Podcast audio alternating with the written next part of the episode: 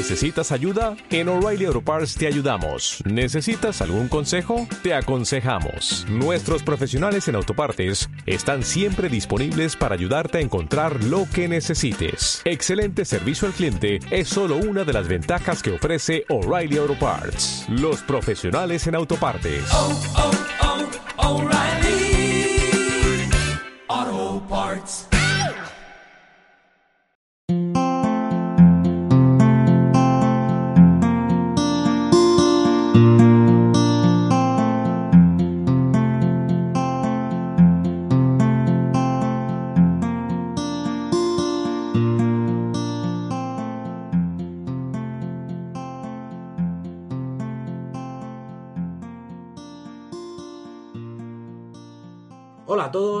Bienvenidos un mes más con nosotros. Como habéis podido comprobar en el título, este mes volvemos a la ciencia ficción. Y para ello vamos a dar la bienvenida a Mario. Hola Mario, hoy toca un tema de los que te gustan, ¿eh, bandido? Hola Raúl, hola gente. Sí, hoy toca un tema, además uno de mis libros favoritos, así que muy contento, con ganas de empezar. Y como no, no podíamos hacer un podcast sobre ciencia ficción y no traer a nuestro especialista en la materia. Algunos ya le conoceréis por el podcast que hicimos del juego de Ender. Hola José, ¿qué tal? Bueno, buenos- buenas tardes. eh, eh, pues eh, aquí vamos a ver si desentrañamos un poco a Isaac Asimov y sobre todo a la- toda la saga de la Fundación. Y bueno, como os comentaba al empezar, hoy toca ciencia ficción, pero ciencia ficción con mayúsculas. Os vamos a hablar, como bien ha dicho José, de la fundación de Isaac Asimov, así que ir ajustando el audio, poneros cómodos, pues hoy viajaremos entre las estrellas. Yo soy Raúl y esto es el D20.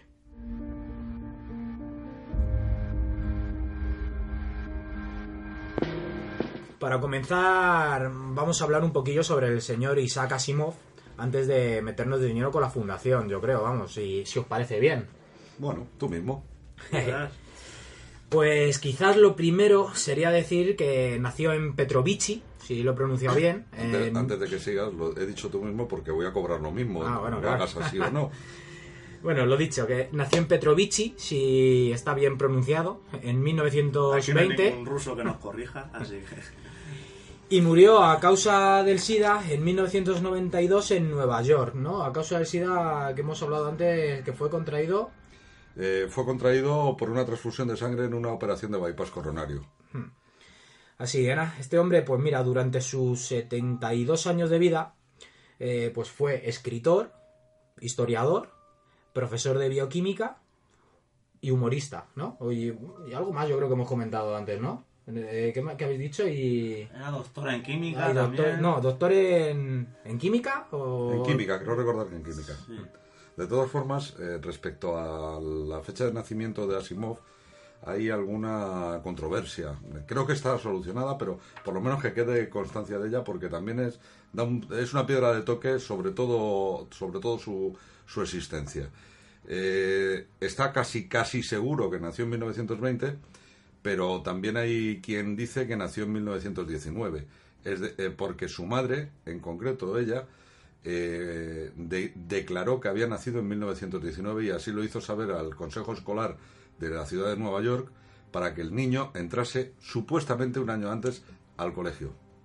Ah, vale. Ah, sí. Curioso, yo no lo sabía, ¿no? Sí, eh, él ya era precoz, eh, entonces su madre eh, no podía enseñarle en casa, entonces engañó al, al sistema escolar de la ciudad de Nueva York para que el niño entrase a la escuela un año antes, y entonces ¿qué hizo? Cambiar la fecha de nacimiento, aunque eso ha generado alguna duda sobre si nació realmente en 1920 o en 1919. Pues una más de las curiosidades que rodean a, a Asimov, ¿no? Porque yo creo que hay, un- hay unas cuantas. Yo por ahí también algo leí de que en el 81 eh, nombraron a un asteroide eh, Sí. en su honor, ¿no? Sí, el, cierto. el- el 5020 Asimov, me parece. Exacto. Es lo mínimo, sí. Y, y luego por ahí también hay algo que, que, bueno, aunque me, creo que es eh, Honda, el, el robot. Sí, el robot. aunque, a- aunque ellos niegan rotundamente eh, que, que no tiene nada que ver con el nombre del autor y demás, pero, pero bueno, ahí está, ¿no? Y le falta, le falta una V, ¿no? Sí.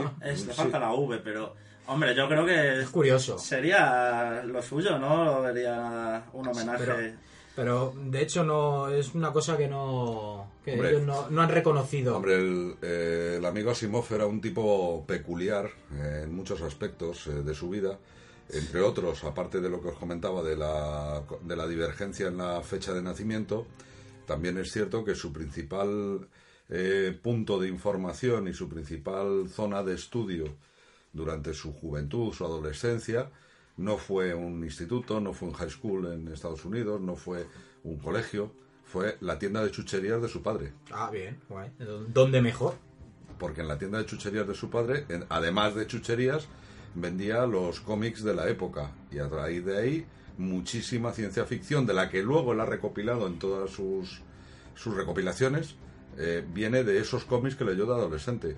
Otra de las curiosidades mm, importantes eh, de Isaac Asimov es que eh, es de los pocos autores que yo recuerde que ha conseguido introducir en un diccionario tan prestigioso como el, el diccionario de inglés de Oxford dos palabras.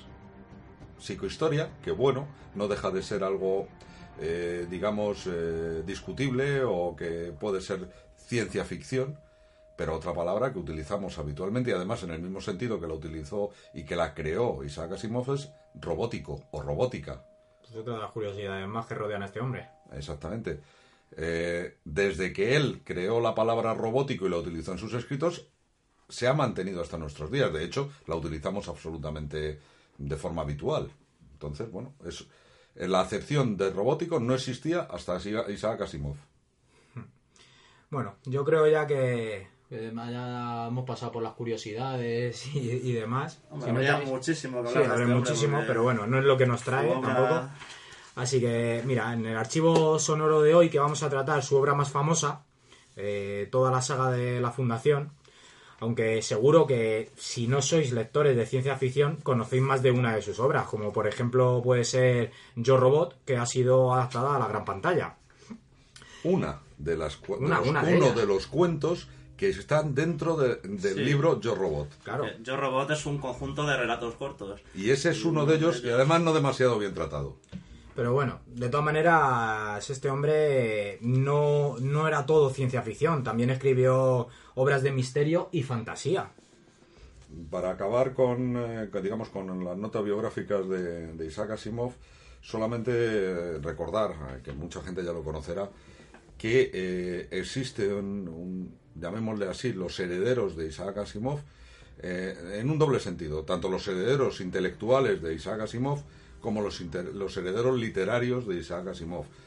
Hay unas- una serie de personas, familiares directos de Isaac Asimov, que legan por su legado, porque se mantenga su legado y se mantenga en, la- en el mismo orden que él lo hizo y con la misma ideología que él intentaba transmitir o con el mismo sentido que él intentaba transmitir. Y luego hay una serie de autores que han seguido, una vez que él falleció, han seguido desarrollando la saga de la Fundación.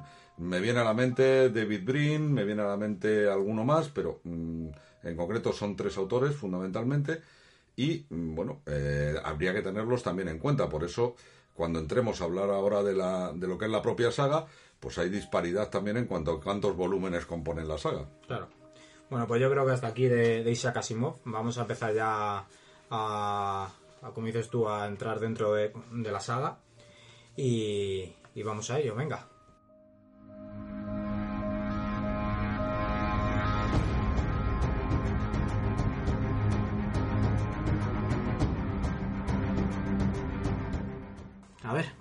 Vosotros dos, que sois los, los expertos en ciencia ficción y los que os habéis comido la saga entera de, de la fundación, eh, ¿cómo, ¿cómo empezasteis? ¿Cómo lo conocisteis y demás? A ver, ir, comentando. Hombre, en mi caso yo creo que fue la, la, la solución lógica después de ver lo que yo os comentaba en, la vez anterior que estuve interviniendo. Después de, la de leer a Julio Verne te tienes que tirar ya a una ciencia ficción un poco más actualizada. Entonces era algo lógico, pues eh, bien podía haber ido a, a, a la saga de Ender, bien podía haber ido a la Fundación, bien podía haber empezado por Arthur C. Clarke. El caso es que mm, llegué allí y me quedé. ¿Tú, Mario? Yo, bueno, yo primero no me considero experto, ni mucho menos. Aquí el experto es Ni José. yo, ni yo en absoluto. Pero bueno, como humilde aficionado, Para mí, sí que es verdad que leí los libros de Julio Verne porque tenía la colección en casa y bien pequeño ya me los leí. Pero yo en ese momento no tenía ni idea del concepto ciencia ficción. Para mí eran librillos de aventuras muy entretenidos. Aunque... Claro, es que tú eres muy joven. eh, yo crecí con Star Trek en la tele. Claro. eso, eso marca. Pero sí que para mí la... Yo, ta- yo también puedo decir que crecí con Star Trek en la tele. a tu pesar, ¿no? Sí, sí. Eh, y eso, ¿no? Un amigo mío del, del instituto le gustaba mucho Asimov y la fundación y después de darme mucho el coñazo dije, venga, pues me lo voy a leer. Va- vamos Y a ver para que te calles, ¿no? Fueron mis inicios en la ciencia ficción y, y la verdad es que me gustaron tanto la trilogía que en un año leí casi todo lo que pillé de Asimov, todo lo que cayó en mis manos Bien. y se ha convertido en uno de mis autores fetiches. Claro, es, eh, pero es como, como comentábamos también con la saga de Ender. Eh, al final eh, hay ma- dos maneras o tres maneras o veinte maneras de leerte una saga com- una saga concreta. Eh, en mi caso, pues me pasó lo que a ti. Yo lo- el primer libro de, de Asimov que cayó en mis manos, quiero recordar que fue Fundación, Sí.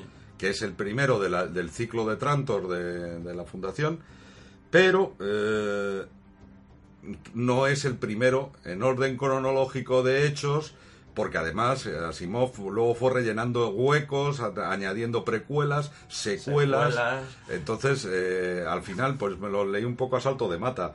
Eh, yo empecé leyendo, como decía, la, la trilogía original, la trilogía de- del ciclo de Trantor, y bueno, que luego el ciclo de Trantor se le llamó después, porque en aquel Sí, momento era la trilogía de la Fundación, y punto. Y a partir de ahí, pues bueno, mm, según iban cayendo en mis manos, o según iban saliendo en algunos casos, porque una de las cosas que tampoco hemos dicho de Asimov en, en la presentación es que eh, el- toda la saga de la Fundación la crea en dos periodos concretos, allá entre los 50 y 60, y de pronto lo para, se va a hacer la otra serie de trabajos de divulgación, la serie de los robots, tal, y vuelve a ello en los años eh, 80-90. Entonces, claro, lo hemos ido leyendo según lo iba sacando en algunos casos. Claro, a mí me pilló con todo. No, a ti te sacado, pilló ya o sea. con todo hecho. Pero sí, yo me leí la trilogía de la Fundación, que para decírselo a nuestros oyentes son Fundación, Segunda Fundación y los límites de la Fundación. Que en mi caso, no, No. como que no. Te estás liando. A mí sí. Es Fundación, Fundación e Imperio y Segunda Fundación. Fundación e Imperio, segun- es cierto. Exacto. Los Luego, límites los de la de Fundación Fundación es posterior. y Fundación y Tierra. Y cierto. Fundación y Tierra. Vale, de acuerdo. Pues Es cierto. son unos cuantos. ¿sabes? No, hay que unos cuantos. Son, eh, según, dependiendo de con quién hables, se habla de 15 o 16 De libros. hecho, la trilogía me la leí en un libro que abarcaba toda la trilogía, una co- colección, digamos. Y, y justo seguido me leí Los Límites de la Fundación, ahora sí, y Fundación y Tierra. Y ya al tiempo, a los años, me leí las precuelas que Claro. cayeron en manos. Claro, es, es lo que lo que comentábamos. eh, es complicado. El, el orden de lectura, si nos atenemos al orden cronológico de la historia, eh, que ahora hablaremos de por qué yo me gusta hablarlo no de la saga, sino de la historia, que eso es otra cuestión. Pero si nos atendemos a- al orden eh, cronológico, pues eh, vamos pegando saltos. Porque la, prácticamente lo último que escribió es lo primero que habría que leerse. Prácticamente. Pero no es necesario para nada. Pero no es necesario, son, son eh, historias independientes. De hecho, tanto la saga de robots como la saga del imperio, como perdón, el ciclo de robots, como el ciclo del imperio, como el ciclo de la fundación, son independientes entre sí. Lo que ocurre es que a, eh, a posteriori, ya lo- en los últimos años de su, vi- de su vida, lo que hizo Asimov fue publicar una serie de novelas, dos, tres novelas, que enlazaban una saga con otra. Sí, Y Sí, por iba- eso iba- las puedes leer de un tirón. Iba laza- eh, enlazando puentes. ¿no? Exacto, pero que en un principio estaban eh, como sagas absolutamente independientes. No tenían nada que ver los robots con, el- Con el con la fundación ni con el imperio. De hecho, en la fundación no hay robots. Bueno, hay hay robots, pero no es el Sí. prota no es digamos el principal elemento de llamada. Vale. Entonces, la serie, la saga, la- el ciclo de los robots, efe- evidentemente, pues habla de el apogeo de la cultura robótica y la desaparición de la cultura robótica. Pero bueno, sí. Pues nada, yo creo que a ver por dónde por dónde enganchéis al toro. no lo enganchamos porque... Bueno, pues al toro yo creo que habría que engancharle, pues eso, primero diciendo que, eh, y esto ya sí que es filosofía propia, no, esto no es ni de Asimov y es discutible perfectamente. Sí, bueno, a gusto los colores. Pero para mí, eh, eh, después de haberme leído, mm, y creo que me lo he leído dos veces toda la saga, No sé si me habré dejado alguno en la segunda relectura que le pegué. También os digo que lo hice hace años, ya, ya no, no lo tengo tan fresco. Para mí esto es una, es una manera de contar la historia. Igual que contamos la historia del pasado, pues aquí lo- el ejercicio que está haciendo Asimov es eh, contándonos la historia de nuestro, de uno de nuestros posibles futuros. Ese es el futuro que es muy probable que tenga la humanidad. Sí, la humanidad algún día saldrá de este planeta, algún día colonizará planetas y algún día, pues la galaxia o estará llena de humanos o estará llena de otra especie, pero mm, alguien irá colonizando la galaxia. Y algún día nos pegaremos con los robots también, ¿no? Mm, ya veremos, ya veremos, ya veremos. Eh, espero que exista pronto una Susan Calvin que nos lo solucione y que además eh, lleve muy muy bien el tema de la fabricación y sobre todo la psicología, sociología y filosofía de la utilización de robots. Oye, ojo, eh, que yo cada, cada vez que me levanto por las mañanas y voy a poner la tostadora me da miedo, eh. Ya después de ver a visto la tostadora puede venir a por ti. Hombre, el tema de la inteligen- inteligencia, inteligencia artificial ya ha avanzado un poquito. Sigue, no podemos hablar todavía de robots como los robots de Asimov, porque ahí entraba. Hombre, hablando de inteligencia arti- artificial, lo que comentábamos antes con, con Asimo, ¿no? Sí. Eh, De hecho, Asimov fue. No, no, no Os, tiene... os estáis yendo a un sitio Sí, que bueno, no- bueno, yo no, yo os vosotros. estáis, yendo, os, Os estáis, estoy- os estáis metiendo en un jardín que no tiene sentido. Eh. Si la inteligencia artificial está ahí. Ah, claro. Sí, pero está ahí no. y no precisamente en el robot de onda. No, bueno. No. ¿Qué son los drones? No, claro, sí. Porque los drones, ahora mismo, se supone que los, los manejan eh, humanos. ¿O no? Bueno, a saber, ¿no? Sí, ¿O no? pero- ¿Qué es un misil autodirigido? También. Pero toda la saga de robots de lo que habla ya es un paso más allá, es en los sentimientos de esos robots. Sabemos que Asimov enuncia las tres leyes de la robótica, que si bien tengo entendido, todavía están presen- muy presentes en toda la gente que trabaja con robots, que si no recuerdo mal, son no dañarás al ser humano, O por inacción o permitir por inacción que reciba permitir daño. que reciba daño, re- obedecerás siempre al ser humano, y la tercera es... Siempre y cuando no entre en conflicto cuando- con la primera ley. Exacto. ¿Y cuál es la tercera ley? Eh, eh, un robot debe proteger su propia identidad, eh, integridad, perdón. Siempre y Siempre y cuando, cuando no vaya en conflicto De de, la primera ni la segunda ley. Y A luego está la ley cero. añadió la ley cero, que ya eh, mete aquí el concepto de humanidad. Un robot no podrá hacer, eh, no podrá eh, hacer daño a la humanidad o por inacción permitir que se haga daño a la humanidad. Lo cual implica que las tres leyes que había anunciado previamente tienen un corolario, siempre y cuando no vayan en contra de la ley cero de la robótica. Porque esta sería la, la superior, por decirlo así. Pero no obstante, lo que decíamos, la inteligencia artificial, bueno, eh, yo creo que está ya muy presente o, casi presente en nuestras vidas y que estamos en el, en el umbral de- del amanecer de, de eso, esas super máquinas, esos superordenadores que ya puedan eh, vivir de algo, en alguna medida sin la intervención del ser humano. Yo estoy convencido que estamos ahí y que lo, quizás no lo sepamos. Es como algo que hablamos en el anterior podcast de del juego de Ender, ¿no? Que igual que es que no me acuerdo muy bien, pero que comentábamos que, que Orson, ¿no? Había, había dicho que en el, en el siglo XXI lo que se iba a desarrollar era la, la comunicación, ¿no? ¿En el siglo XXI o siglo XX? Sí, sí, sí, en el siglo XXI. Y es eso, ¿no? Más o menos, que el, eh, estaba todo Sí. va paso a paso. Pues Ahí fijaos, tocó quizás eh, la, la comunicación, el desarrollar eh, eh, internet y, y demás. Y Fijaos que si, si nos vamos a la cronología que se desprende de la serie de la Fundación, pues podemos encontrar que, eh, en- en- según hemos ido leyendo los libros, y aprovecho para recomendar a quien nos esté oyendo que se dé una vuelta por una página que se llama Omnibus Dubitandum, es un blog eh, en Blogspot, Omnibus Dubitandum, y ahí tenéis toda la cronología que el, el señor que la hizo se lo ha currado, pero bien currado, toda la cronología pondremos el enlace en el, en el post Exacto. de- en- enganchado al podcast. Y ahí simplemente pues ya eh, Asimov eh, contaba eh, que en los años 2000 de nuestra era, es decir, en, en los primeros 2000 ya el robot positrónico estaría empezando a desarrollarse, cosa que no, yo no veo tan alejada. Y que en el 2000, eh, creo recordar, 2100, 2200, es la primera vez que un robot dirige a la humanidad. Es que lo que estoy pensando yo ahora mismo, que igual que, que con Orson, ¿no? Decíamos, eh, son visionarios. Sí. Es decir, porque, Sí. quizás porque a lo mejor, oye, eh, ahora decimos que sí, que eh, estamos hablando de una cosa normal, estamos hablando de robot, pero en su momento cuando publicó el primer libro o, Sí. o cuando esto, o en su mente él dos- estaba pensando, él estaba pensando mm, sus movidas co- con, los robots, en ese momento un robot sería un, un mecano, es decir, lo que había para para los niños, un, un mecano era ya un robot con un motorcito, como mucho. No Pues sé, mira, según, según los hechos que describe Isaac Asimov en Yo Robot, Mm. El, el el supuesto robot, porque tampoco está tan claro, Stephen Birley, Mm.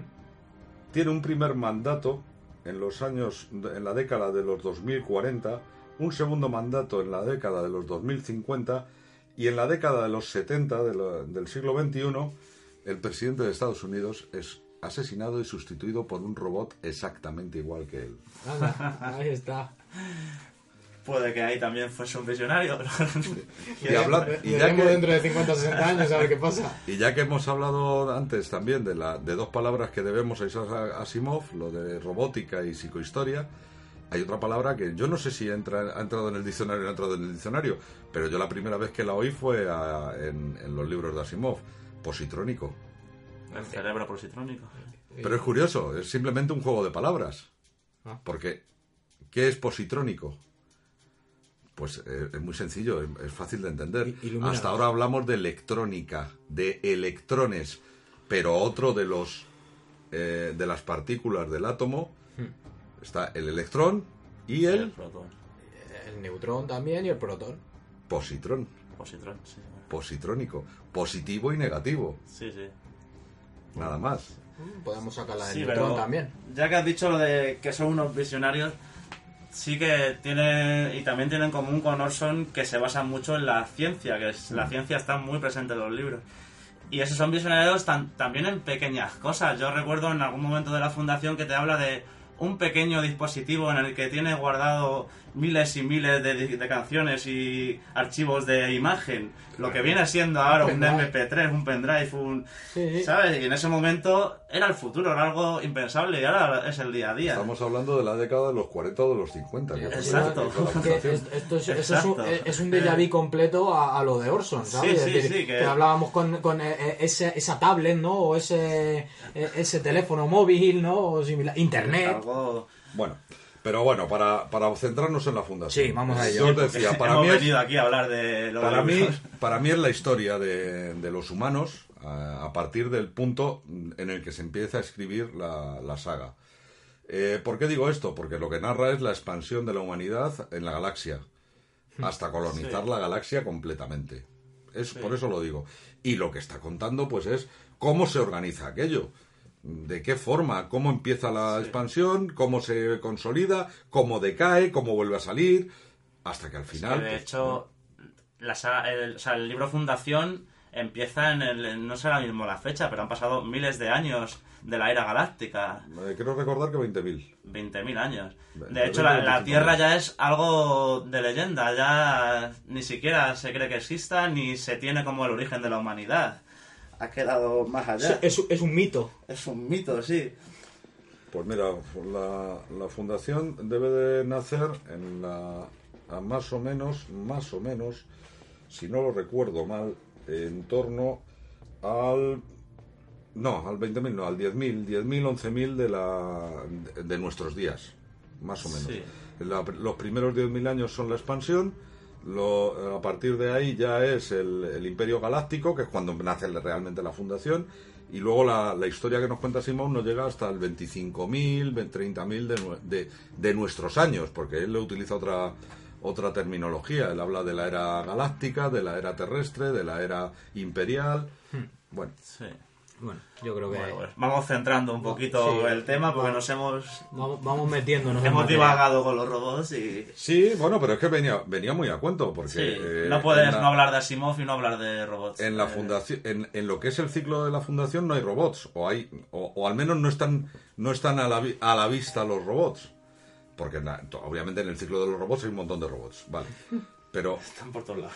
pero en la, en la fundación de hecho la- eh, los humanos han, han abandonado a los robots, no quieren saber nada de robots, No. pero todo pi- pilota en base a, uno, a una serie de personajes, un humano o varios humanos, pero en concreto uno, Harry, Sel- Harry Seldon, que es el, el que lleva a cabo el descubrimiento y la implantación y el, el- el desarrollo de la psicohistoria, y un robot.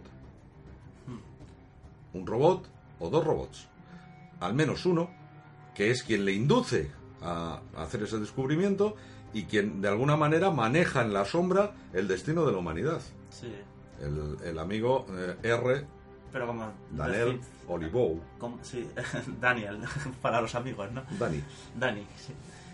Pero es que ese es un concepto que como viene en, los pre- en las precuelas, pero yo no sé si Asimov tenía en la cabeza eso cuando escribió el ciclo de Trantor, sí. Yo creo que sí, yo creo que cuando lo escribió el ciclo de Trantor sí, porque ya en el ciclo de Trantor está, está ahí, mm, de- puedes determinar, puedes determinar que hay alguna, alguna mente pensante en la sombra que está moviendo los hilos Sí. de alguna manera, que es el que, a ver, eh, a Harry Seldon no se le ocurre la psicohistoria porque por iluminación divina ni por una cierto, una casualidad del, del destino a Harry, Harry Seldon está condicionado de alguna manera para eh, dar eh, el paso de eh, po- hacerla, hacer práctica la psicohistoria. Sí. Entonces, en alguna medida sí que están ahí, están ahí. Y bueno, ya cuando ya hizo le- efectivamente los enlaces entre la serie de, de Robot, la serie del Imperio y la serie de la Fundación, es, queda clarísimo. Los dos robots concretos que, eh, que están moviendo los hilos de la humanidad y que además apoyan o perjudican ciertas políticas. Y yo creo que ahora tendremos que aclarar el concepto de psicohistoria porque quien nos esté oyendo y no haya oído nada de Fundación va a decir que me están contando esta gentuza. Bueno, pues eso, venga, A a, por ello. Uf, a- yo, me toca a mí. Pues yo lo veo, digamos que es la sociología, la estadística llevada al extremo. Es la capacidad de predecir el futuro, de predecir los movimientos de las masas, de la humanidad, en base a tomas de datos y a... ¿No? Es que Sí, sí, en realidad no es nada tan descabellado ni tan... Es la fusión de las matemáticas, la estadística y la historia. Sí, Entonces, eh, partiendo de, de bases conocidas co- históricas, que es lo primero que, que intenta el, el desarrollador, Sheldon, partiendo de esas bases históricas conocidas, establecer una serie de ecuaciones eh, basadas en la, en la estadística que, tomando eh, grupos eh, sociales muy importantes, porque esto no vale para individuos, grupos sociales muy importantes, poder mm, ver por dónde va a desarrollarse, qué acontecimientos pueden ir surgiendo. claro, en base a la historia, porque siempre se repite la historia, ¿no? O De sea, hecho, eh, tenemos muy presentes en entre los personajes de, de la saga un matemático, Harry Seldon, una historiadora, su mujer, Dors Benavili, otro matemático, Yugo Amaril, eh, sociólogos, psicólogos. Entonces, eh, de alguna manera, pues eh, está fusionando una serie de elementos y estableciendo por cálculo estadístico qué va a pasar después. Sí. Y ahí entramos en materia de cómo empieza todo. Todo empieza en Trantor, la capital del Imperio Galáctico, un imperio totalitario con un emperador cuyo nombre no quiero acordarme. Cleón, pr- Cleón primero. Primero, vale, Cleón. Bueno, eso de que, no, de que no quiere. No es- puedo. sí. Como, como se diría oficialmente, Cleón el primero de su nombre. Ah, sí. Además Bueno. está muy de moda con, con lo de Juego de Tronos también, ¿no? Y el Día del Nombre y demás. Bueno, venga, después del off-tropic, venga, continuamos. Bueno, continúa tú. No, pues eh, es muy sencillo. Eh, todo se desarrolla, como bien dices, a, a raíz de un eje central, que es el, Imperio Trantoriano, que se ha desarrollado en la, en la parte previa de la saga de la Fundación, que es la, la saga del Imperio, es el desarrollo del Imperio Trantoriano, que anteriormente proceden del desarrollo y de la expansión de los humanos por la galaxia, desde ese mundo desconocido que ahora hem- hemos perdido en los anales y no sabemos de dónde venimos, digo, en, en la época de la fundación. Claro, evidentemente. Y eh, eh, a raíz de ahí, pues bueno, el- la galaxia está plenamente colonizada. Poco a poco, Trantor, que empezó siendo una unión de cinco mundos, pues ya, ya maneja prácticamente 10 millones de mundos. Creo recordar que esa era la cifra. Para quien no se haya leído nada de los libros y a lo mejor se pueda estar preguntando, eh, ¿hablamos de que en la galaxia solo hay humanos? Solo hay humanos. En En, toda la saga no hay ni un solo alienígena. Hmm, en esta saga- Hay referencias a una posible llegada de alienígenas, que luego entraremos a ello, pero no aparece un solo alienígena en toda la, en toda la, en toda la saga. La saga en sí es la historia, el desarrollo, crecimiento, expansión de la humanidad en la galaxia y lo que ocurre durante todo ese proceso, hasta que la galaxia es completamente humana. Sí. Esa es la historia, no es otra. Todo esto trufado con política, guerras, invasiones, rebeliones, em, asesinatos. Hay mucho de novela policíaca también, Mucho, mucho. pero sí. mucho. Porque a Simón le gusta mucho. Es que le gusta. Le gusta, sí. Por supuesto, es una novela policíaca en todos los sentidos. Hay que descubrir Con quién sus mató a quién. con sus giros inesperados y... Sí. te siembra muchas dudas de muchos personajes, te presenta personajes que te pueden parecer maravillosos o, a- o absolutamente reprobables de inicio y, a- y según vas leyendo vas cambiando de opinión completamente. Sí. Entonces, bueno, eh, es una historia... Es una, una historia mm, contada mm, a nivel histórico. De hecho, otra de las facetas de, de Asimov es que era historiador. Eh, Había escrito la historia de Roma, la historia de Grecia, historia de civilizaciones antiguas. Pues es lo mismo, lo escribe exactamente igual. Lo que ocurre que en este caso se basa, no se basa en, en el ensayo, sino en, eh, sobre todo en diálogos. Es, es uno- toda una saga dialogada. Aquí hay muy poco ensayo, muchísima acción y muy poco ensayo. Ah, bien. Eso, eso yo creo Sí. que Básicamente puede diálogos llamar y más la atención. pensamientos. Te habla mucho de Sí. lo que piensan los protagonistas. De... Los Sí. puristas podrán decir que no están demasiado, psicológicamente demasiado profundo, pero eh, para el lector, ideal. Súper ameno. Ah, Súper ameno, ra- atractivo, rapidísimo. Sí. Eh, te leen los libros como quien no quiere la cosa. O sea, es, es muy bueno. Sigamos centrando las cosas. Dale. Estamos en Trantor. Es una capital. Yo me lo imagino un planeta donde el metal ha invadido todo. Todos son. Y es un- donde se guarda la burocracia, digamos. Yo por lo que cuentan, todo allí es. Se lleva el papeleo de 10, mi- de 10 millones de planetas. Pues tú imagínate lo que puede haber ahí. De y todo el aquí. imperio. De todo el imperio, claro. Y aquí Harry Seldon, con esta psicohistoria, llega a una conclusión: que en 500 años, si no recuerdo mal, el imperio se va a ir al garete por pues eso, con sus tomas de datos, sus matemáticas, él ve que en 500 a- y ofrece una solución. Y ahí es donde no, no estás de Sí, sí, acuerdo. sí, sí, sí, sí, estoy de acuerdo contigo. Pero yo no lo llamaría una solución. Bueno, su solución. Yo, yo ofrece una alternativa.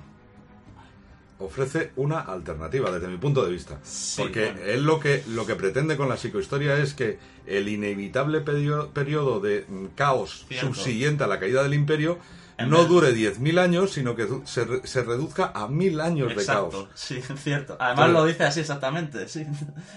Es- es- El- por eso el digo que es una alternativa. El periodo de solución- caos se reduzca un poco. Sí, hombre, sí. eh, es como lo que, lo que vivimos día a día nosotros aquí. Tú vas cogiendo el coche y hay un, hay un bache en, en, la, en la calle y te ponen cuidado con el bache en vez de arreglarlo. Es una solución Sí. también, ¿no? Pero Sí. es la, la rápida. Si tomamos como referencia a Simov a la hora de definir eso que estás contando ahora mismo, Sí. a Asimov y sobre todo en, en el preludio de la fundación, en uno de los, en el último el- o de los últimos libros que escribió, a eso lo, da- lo da un nombre muy claro. Eh, el imperio, hasta ahora el, mayor imperio que haya existido para la humanidad, está en franca decadencia. Ah, bien. No se- las cosas se estropean y no sabemos mantenerlas o las mantenemos mal. Se van, se van eh, deteriorando paulatinamente. Ya no inventamos cosas maravillosas, nuevas, no. Y lo que inventamos lo dejamos pudrirse. Porque como no nos es eh, exces- eh, excesivamente práctico ni es totalmente rentable, lo dejamos que se muera. Claro. Hay un bache que sigue ahí, ponemos un cartel, cuidado bache, pero no lo arreglamos. Eso es decadencia. Bien. Bueno, De hecho, venga, Javi Sheldon no sé qué opinaría de... Estamos en un mundo decadente. de- Sí. después de reducir la decadencia ¿no? a, a mil años en vez de diez mil, Bueno, pues eh, para eso qué hace, pues primero se basa en, en toda la desarrolla toda la técnica de la psicohistoria basada en ecuaciones matemáticas y análisis estadístico y eh, crea una fundación, una fundación que dirija de alguna manera, que guíe de alguna manera a los humanos para evitar ese caos de 10.000 años. ¿Cómo? Influyendo, convenciendo, en alguna medida tomando, eh, tomando en alguna medida el poder y dirigiendo hacia la parte que considere menos dañina para la humanidad. Pero inevitablemente el imperio caerá e, e inevitablemente va a haber un periodo de caos. Cuanto menor sea, menos duro será. Eso es lo que están haciendo, guiando a la humanidad. ¿Cómo? A través de una serie de fundaciones. Primero a través de la fundación y cuando la fundación empieza a tener los mismos problemas que el imperio, estableciendo una segunda fundación. Esta ya secreta y en otro punto o del sea, universo. ha- hablamos que desde el imperio totalitario que comentabais, Eso, eh, en dos puntos En dos puntos extremos. diametralmente, opuestos. sí. o sea, hablamos desde que desde el imperio totalitario pasamos a la fundación, ¿no? Más o menos. Mm, No. ¿No desaparece no, el La imperio? fundación está en el imperio. Ah, La fundación lo que está haciendo es guiar el imperio para que la caída sea lo menos dura posible y poder levantarse Sí. de las cenizas un segundo imperio. o sea, necesitan un imperio. Necesita- A ver, eh, una de las cosas que Asimov demuestra, eh, y, y estoy convencido de que en la política actual pues es prácticamente lo mismo, demuestra totalmente en, en sus libros es que si no hay un poder fuerte, un poder asentado y un poder central, el, el- el desvanecimiento de cualquier sociedad es inevitable. Bien. Es una opinión, ¿eh? No, sí, sí. Eso ya es una opinión.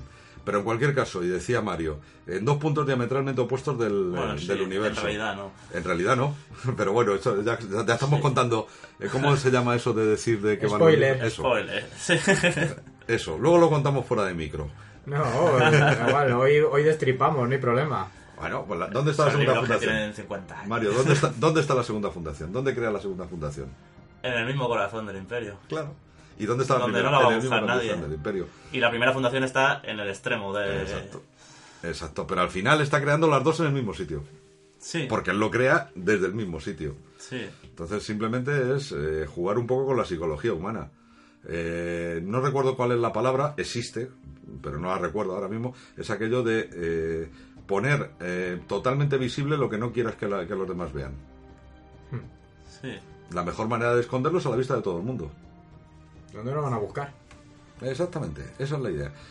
Y entonces, bueno, pues eh, el- la fundación del- en lo que se basa es en eso, es en cómo una serie de científicos altruistas, filósofos, matemáticos, psicólogos, sociólogos, pues trabajan en conjunto para evitar, el- en la medida de lo posible, que el caos de la sociedad dure 10.000 años y se reduzca a mil añitos de nada Nah, ¿qué es eso? y luego llegar a una a un nuevo eh, orden mundi- eh, universal sí.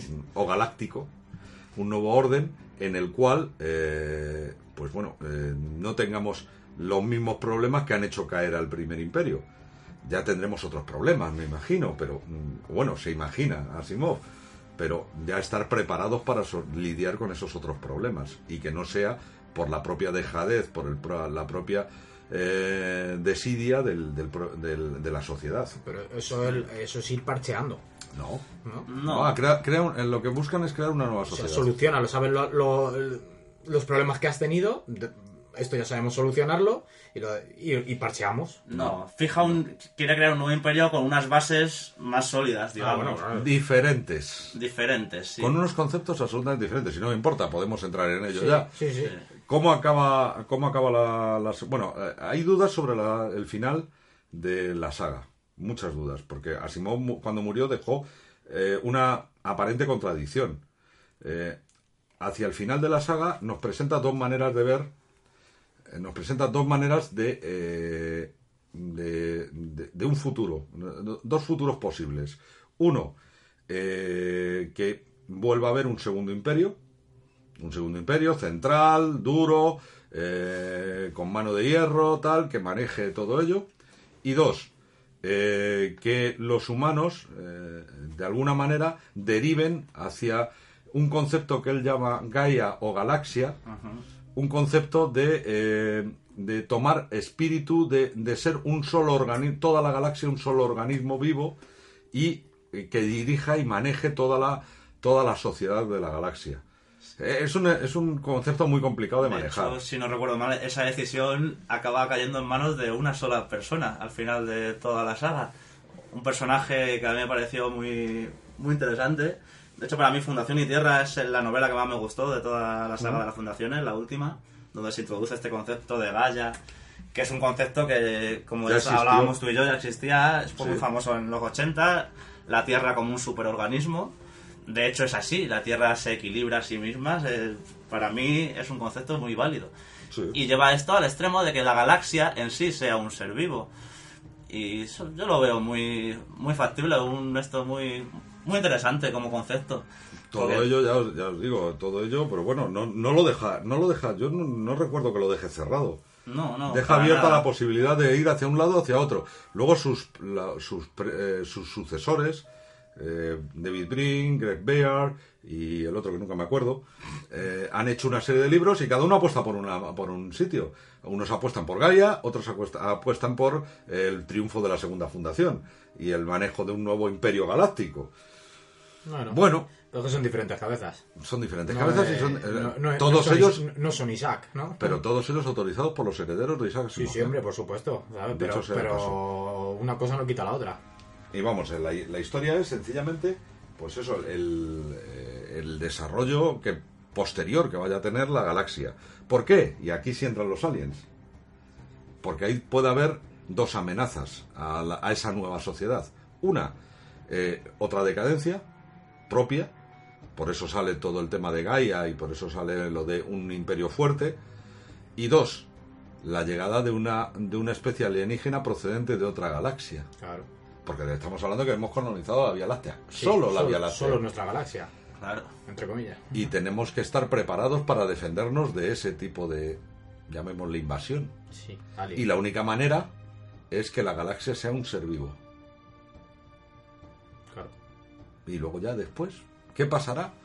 Pues Asimov ya no nos lo contó. Pero bueno, los acontecimientos posteriores, pues, por día ya los desarrollamos. No, tampoco pasa nada.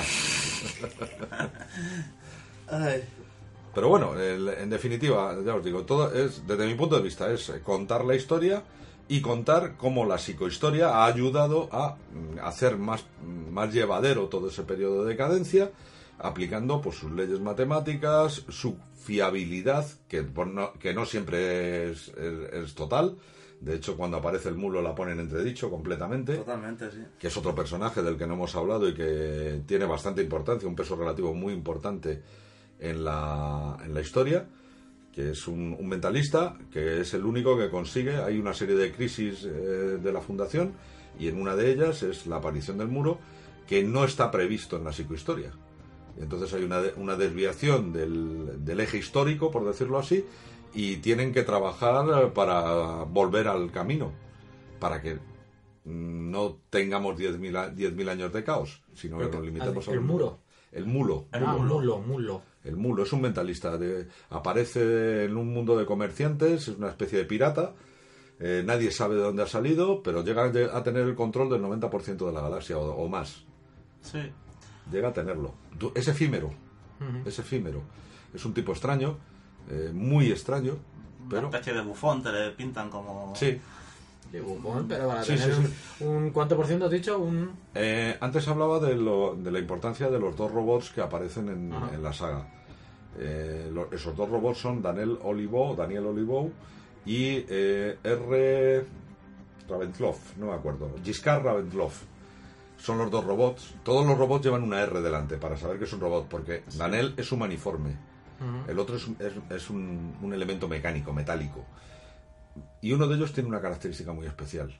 y es que es capaz de leer las emociones humanas, leer las mentes humanas e influir en ellas. Por un error de programación, pero es capaz.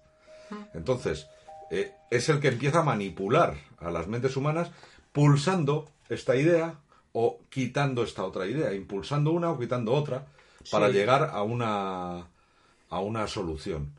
Entonces, a la solución que él quiere, lógicamente, o que él considera más oportuna o mejor de acuerdo a la ley cero que inventan ellos, Sí. que la, que la descubren ellos, a, a que la humanidad es más importante que el individuo y que hay que defender a la humanidad.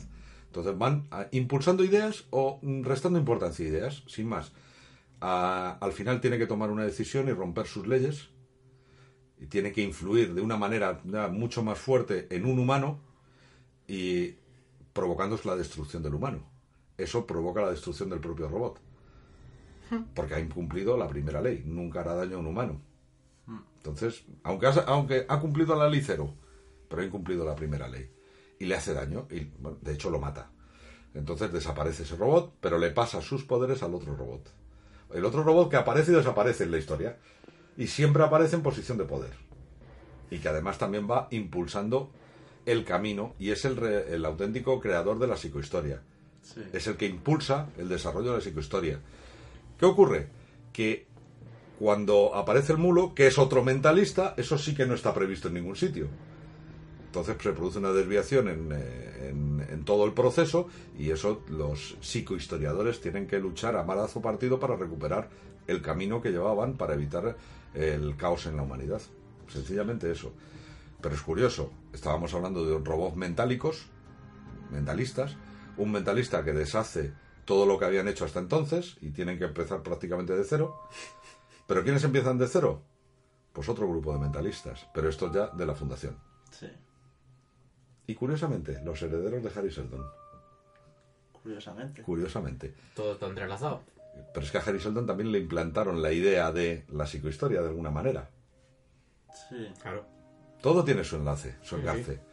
De Entonces, hecho, bueno, Harry Sheldon está en la historia porque es un ser humano. Y si Sí. estamos hablando que la- el ciclo de Trantor abarca 10.000, 12.000 años, Harry Sheldon, ¿qué pudo vivir? 90.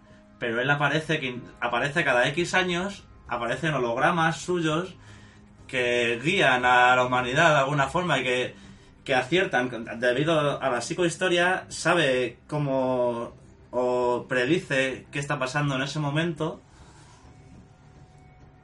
en cualquier caso, por no enrollarnos de mucho más, esto es tan, tan complejo. tú todo lo que quieras, ¿eh? No, no, no. Sí, la idea- vamos, no te no, lo que- preocupes. Lo que, quiero, lo que me da la impresión de que es muy. eh, estamos hablando, vamos un poco saltando entre una cosa y otra y, y estamos eh, creando una cosa muy compleja. Ver, no pero- es, nada es tan complejo como pero, parece. pero como de todas maneras, esto es siempre lo que decimos. O sea, nosotros damos nuestra opinión, ¿sabes? Es decir, no somos tampoco unos expertos pros en la materia. Y quien quiera, ahí están los libros. Eso es sí, lo que- hombre, pero queremos hacérselo, si no, sí, sí, pero, se les pero- hacía pero apenas. bueno, no, pero el quien, eh, quien se lo haya leído, pues lo escuchará de una forma y quien no se lo haya, no se lo haya leído, pues lo escuchará quizás de otra forma. Entonces, eh, para llegar al 100%, pues te lo, necesitarás leértelo, supongo.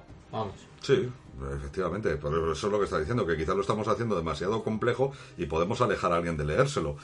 Bueno, merece la pena echarle una lectura Y mucho. eh, y además eh, es empezar y os puedo asegurar que es continuar y Es no continuar y continuar y no parar.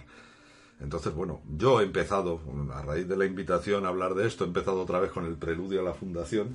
Bien, bueno. Y bueno, he conseguido enchufarme el preludio a la fundación, a la fundación pues prácticamente en una semana. Entonces, bueno, pues, la idea es, eh, ahora ya sí que la idea es continuar. Por lo menos, por lo menos el ciclo de la fundación. Eso. Aunque a mí el ciclo que de verdad me, me apetecería casi más leer es el ciclo, porque para mí es el más dinámico, el más divertido, que es el ciclo de, del, del imperio y el ciclo de los robots. Sobre todo el de los robots. Sí. El de los robots a mí me encantó. Digamos ya de paso, hablando de los robots, que los robots se desarrollan en, en la Tierra, eh, en nuestros días prácticamente. Eh, es el, eh, se inicia el desarrollo de los robots a través del descubrimiento de la mente positrónica. Y los robots consiguen que hagamos una primera colonización en, en una serie de mundos. Depende de dónde, de qué fuente lo leas, hablan de 30 o de 50 mundos. Pero bueno, en cualquier caso, tenemos la creación del robot que nos permite la terraformación de otros planetas, el llegar a otros planetas, el habitarlos, el prepararlos para que los humanos los puedan habitar y creamos una serie de, de mundos eh, después de la Tierra, que es lo que en, la historia, eh, en esta historia nos llaman los, eh, los mundos espaciales. Mundos espaciales que al final pues tienen un apogeo, se consiguen tener bastante más poder que la propia Tierra, dejan de ser colonias terrícolas, se convierten y se convierten en amos, por decirlo así, y eh, en alguna medida pues eh, aprietan muchísimo a la, a la Tierra, mm, impidiendo que salgan al espacio, tal, bueno. Eh, pero que también entran en decadencia, igual que entra en decadencia el imperio. ¿Por qué? Pues porque el desarrollo de esas sociedades es tan grande que, por ejemplo, una de las cosas que a mí más me marcó de toda la, de toda la saga es la diferenciación entre terrícolas, gentes de vida corta, y espaciales, gentes de vida larga. Han conseguido eh, mejorar tantísimo la medicina que viven 200, 300, 400 años. Pero claro, cuando tienes una vida tan larga, eh, los deseos de aventura son mucho menores. Eh, la necesidad de explorar, ¿para qué? ¿Qué Tengo- vas a ganar? Si tengo 300 años por delante todavía. ¿Qué ¿no? vas a ganar? Hay un asentamiento de esa sociedad tan grande que entra en el decaimiento. De hecho, de, igual que la Tierra, El, el acomodarse. De hecho, igual que la Tierra, mm, de alguna manera desaparece de los anales de la historia y se abandona. Y no voy a entrar en por qué se abandona, porque también tiene su aquel. el- los mundos espaciales también desaparecen de la historia. Y lo que ahí es luego una segunda expansión terrícola y esa ya sí que cubre toda la galaxia. Poco a poco cubre toda la galaxia y es a partir de ese momento cuando empieza el imperio trantoriano y cuando empieza la- a desarrollarse la psicohistoria. Una vez que se ha desarrollado la psicohistoria, pues la aplicación de esta, como decíamos, es para evitar males mayores a la humanidad. Sí. Como decía, van encauzando. Van encauzando, efectivamente. Y luego ya entra en decadencia el imperio trantoriano y tiene que nacer un segundo, una segun- un segundo resurgimiento de los humanos en la galaxia. Bien sea eh, bajo los postulados de la segunda fundación, bien sea bajo el postulado de Gaia Galaxia. Como, una, como un ente vivo toda la galaxia. Un ente, una, una única entidad compuesta por miles de miles de miles de millones de pequeños átomos. Imaginaos, no es algo tan descabellado. No. Imaginaos un cuerpo humano. No, claro. Un cuerpo humano puede ser un, un universo en sí mismo. un- cada célula puede ser un sol. Las partes de la célula pueden ser sus planetas. Pues sí. Y, lo- Sí. y los habitantes de esos planetas serían o átomos o partículas Solo que a mayor escala, ¿no? Eh, Sí. Sería lo que Es que el esquema se repite, digamos. Un átomo es un núcleo con sus electrones alrededor, es un sistema solar, es un, sistema- un sistema, ¿no? Todo se repite, Y porque de hemos menor lleg- a mayor escala. y porque hemos La llegado- célula, todo. Y porque hemos llegado solo al nivel de partícula. Algún día descubrimos que las partículas también son divisibles. Bueno, ya hemos llegado al bosón de Higgs, ¿no? Que en principio es la partícula elemental, pero vamos. Bueno, No me lo creo yo. No yo, no, yo eso no me lo creo. Yo, eh, eh, yo sigo, metiendo en un fregado. sigo- no, no, no, no, no. Yo sigo creyendo que el universo es infinito pero en ambos, en ambos sentidos. Oye, nos gusta filosofar. No, sí, sí. escucha alguien esto De todas y formas. fallamos, pues lo siento mucho. De todas formas, para no meternos mucho en el fregado, eh, la demostración palpable la tenéis en el mundo del cine. No, sí. ¿Qué ocurre cuando Tommy Lee Jones abre la taquilla? Hay un mundo dentro de la taquilla, ¿o no? Sí, como- Sí, sí. No, no me o acuerdo. con el diente de Lisa. Sí, también.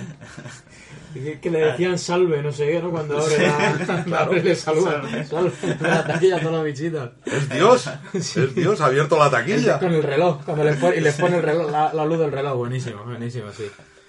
Pero bueno, después de. Venga, más, después de los Más floppy, que, más que. Sí. Para terminar, ya creo ya que estamos rondando la hora. Pues para terminar, bien, leéroslo. No, no Sí. perdáis un minuto. No os asustéis. Eso es, es muy ameno de leer, aunque hayamos introducido tantos conceptos aquí. En las novelas entran muy poco a poco, muy Ah, La, facilitos. la gran pregunta, la gran pregunta. ¿Cómo, cómo leerlo? O sea, ¿qué, Ahí tienes tu trabajo, tienes que poner en, la, en, En en el la- post. en el post el, el orden de lectura. Yo recomiendo el orden cronológico, sin lugar a dudas. Que no el, el onde- eh, el orden No- editado. No necesariamente. O publicado. No, no, no, el Pero no de todo el imperio. o sea, no necesariamente, no necesariamente por- de toda la saga por orden cronológico. Bien puedes empezar por el ciclo de los robots, por el ciclo del imperio o por el ciclo de la fundación. Sí, pues no te, no te chafa, ¿no? Una otra. ahí le estamos dando material para leer tres años. Si hablamos de las fundaciones, esos siete libros. ¿eh? claro. Claro, Sí, pero es que te hablando antes de, de- de casi 16 a ver, libros. a ver, eh, No, el- Es que Asimov, como lo enlaza todo, pues la- claro. Te desde pone- mi punto de vista, la manera más lógica de leerlo, eh, obviamente, es empezar por Yo Robot y acabar por el, el último de la serie de Trantor. Sí, Por los límites de la fundación o Fundación y Tierra. Fundación y Tierra. Fundación y Tierra. Por Fundación y Tierra. Vale. Dicho esto, eh, puedes empezar leyendo Fundación, perdón, Preludio a la Fundación, hacia la Fundación, Fundación, ta, ta, ta, ta, ta, en ese orden, y luego si quieres te lees la saga de los ro- la- el ciclo de los robots y el ciclo del Imperio. Bueno, También lo que tienen los robots es que hay mucho relato. Y a mí me gusta mucho porque tienes un ratito, te lees un relato de robots de Asimov y hay mucho, ¿no? Porque hay novelas, porque hay novelas, pero... Hombre, la parte al que le guste más el tema más dinámico, más policíaco, el ciclo de los robots y, y la- y el ciclo de, del imperio. El- todo la- todas la- las aventuras de Elijah Bailey, el humano, que es el que produce la expansión de los humanos, tal, tal, tal, que es un policía, Y una, y una pregunta así y la aparición de los robots. ¿Veis algo de la fundación o parte de la fundación en la gran pantalla? En la pequeña pantalla. ¿En la pequeña Se serie? intentó, se habló Hay, de ello. Pero... hay varios intentos, no sé hasta qué nivel estarán. Eh, acuérdate que cuando lo hablábamos con la saga de Ender llevaban 20 años intentando hacerla. Sí, bueno. y- Hay un intento de hacer una, de hacer una serie bastante seria ahora, ahora está bastante de de, la moda. fundación. Ahora está bastante De de, se- moda. pero a nivel serie. Hacer A la gran megaseries. pantalla han llevado algunos, algunos relatos. Sí, bueno, Yo Robot, ¿no? Sobre todo el de antes. robots. Y el hombre bicentenario, para mí es mucho mejor que Yo Robot. Pero bueno, Sí. tiene bastante más trascendencia. Yo Robot, en definitiva, pues es una Es peli de una peli de acción. acción, sí. Muy bien hecha. la, como- la filosofía que Habrá, transmite el habrá- hombre bicentenario. habrá gente que no le guste, pero es que si sale Will. Vale, Ah, Eh, Will es- es es- que- es que es oro. Sí. vale. Sí, gente que no le guste. eh, el hombre Estabas hablando de Men in Black, también sale Will. Vale, vale, no vale, vale. Tú, tú, tú defiendes lo que tú quieras, pero también te puedo decir que el hombre bicentenario no sale Will, Sale Robin. sale Robin. Ah, bueno, vale. Pero bueno, yo creo grande, que sí. yo creo que ya como hemos dicho antes, nos Además- acercamos a la hora. Además, un gran robot. Lo hace Sí. muy bien. Sí. Que Bueno. te quiere despedir ya, no, ¿no? no, no, yo co- continuar, continuar, yo No, la verdad es que poco de hablar. Yo es que, claro, ya que, ya que estamos hablando de Asimov, Sí, sí, sí. es como no me quiero dejar nada. Pues hay otro, antes de... No me quiero ir sin hablar de este, llamámosle robot, gran computador que aparece en varios relatos. El, como el de la- el voto, el último voto se llama uno de los relatos. Hmm. Un computador que es el que decide quién va a ser el presidente y también se usa para distintas cosas. Es que tiene un nombre que no, No me viene a la recuerdo, cabeza yo tampoco ahora, recuerdo el nombre. Pero aprovechando lo que estás diciendo de, lo- de los grandes computadores positrónicos que se utilizan en ese momento y que además eh, son los que guían a la humanidad y nos sacan de un quebradero importante a nivel ecológico, porque lo solucionan ellos, el final es lo mejor de todo. ¿Qué ocurre, si lo recuerdas, Mario? ¿Qué ocurre cuando nos salvan de una destrucción anunciada por, tema, por el tema de la ecología, por, por no mantener una- un equilibrio ecológico? Ellos consiguen, lo- los grandes superordenadores consiguen que la humanidad se salve de eso. ¿Y qué hacen después los grandes, eh, esos grandes superordenadores? No recuerdo. Ah, te dejado ahí, tirado. Pues hacen, hacen, honor, hacen honor a las, a las leyes de la robótica. Se desconectan. Cierto, le dejan paso a la humanidad. Dejan paso a la vale. humanidad. Recuerdo, sí. se autodesconectan. No los desconectan, se autodesconectan. Por eso es tan importante que los señores fabricantes de robots les pongan de forma indeleble las tres leyes, al menos las tres leyes de la robótica, si no las cuatro, con la ley cero incluida, a todos los productos que hagan ustedes. Incluido las tostadoras. También. Pues nada, yo creo Bueno, que, que ha hasta aquí placer. espero que, que os haya gustado. Vamos a despedir a, a nuestro compañero y a nuestro invitado. Así Ha que sido un placer tenerte aquí, José. Nada. Nos encanta. Nada, siempre. nada, ningún problema. Eh, cuando queráis hacemos otro monográfico, pero por favor, darme un poco más de tiempo. Sí, claro. Que sepas que recuerdo el reto que lanzaste la última Sí, vez. que fue, además fue la Lo recuerdo fundación. perfectamente y lo tengo pendiente. Por- Tengo y por cierto, y ahora, y ahora pero- lanzo, lanzo otro, lanzo otro. No, Ah, tú por lanzar. venga, otro 2000. Tres- eh, una trilogía que se convirtió en cuatro libros. 2001, 2010, No, 2061, Odisea del 3001. Cierto. Pues nada, pero eso Pues te toca a ti, señor. Y tú anímate, la ciencia ficción es un mundo apasionante. Demasiado, tenemos demasiado en cola como para empezar a leerme. Es que a uno se le acumulan los hobbies, sí, ¿verdad? sí. No puede ser esto. Así que nada, yo creo que espero que os haya gustado. Eh, mm, si habéis visto algo raro que sea, pues comentar en el post. También decimos que eh, habrá un orden de lectura recomendado por nosotros, no, no obligatorio de leértelo así. Cada uno, pues yo que sé, puede buscar por Google lo que quieras y, y ver que seguro que habrá, pues por lo menos dos, tres, cuatro, lo que sea. Pero nosotros pondremos uno, o el que, que nuestro invitado José, especialista en la materia, eh, nos estaba mencionando antes, ¿no? Dice que no, que especialista nada, pero bueno, vale. Pero para nosotros sí. Solo por edad has acumulado más experiencia. Un eso. vulgar, un vulgar friki. Bueno, eso mismo. Un señor friki. Nosotros somos pequeños frikis. Y nada, y nada, pues Mario, bueno, un placer más. un placer y hasta la próxima, gente. Espero que no se haya, se haya hecho muy duro, porque nosotros aquí nos lo pasamos bien charlando y espero que vosotros también os lo paséis bien. Sí, no, sí, y si no es corto podrías meteros otra hora más, ¿sabes? Aquí a micrófono abierto directamente. Sí, hombre, pero no queremos perder audiencia tanto. Que La poca que- la Hay- que tengamos Hay que momento. cuidarlas y yo qué sé. Bien. No sé, a mí me da la impresión de que a partir del minuto 30 me desconecto un montón ya. Sí. Sí, ¿verdad? no sé. Si alguien ha llegado al final, gracias. Os queremos. Así que nada, Queremos.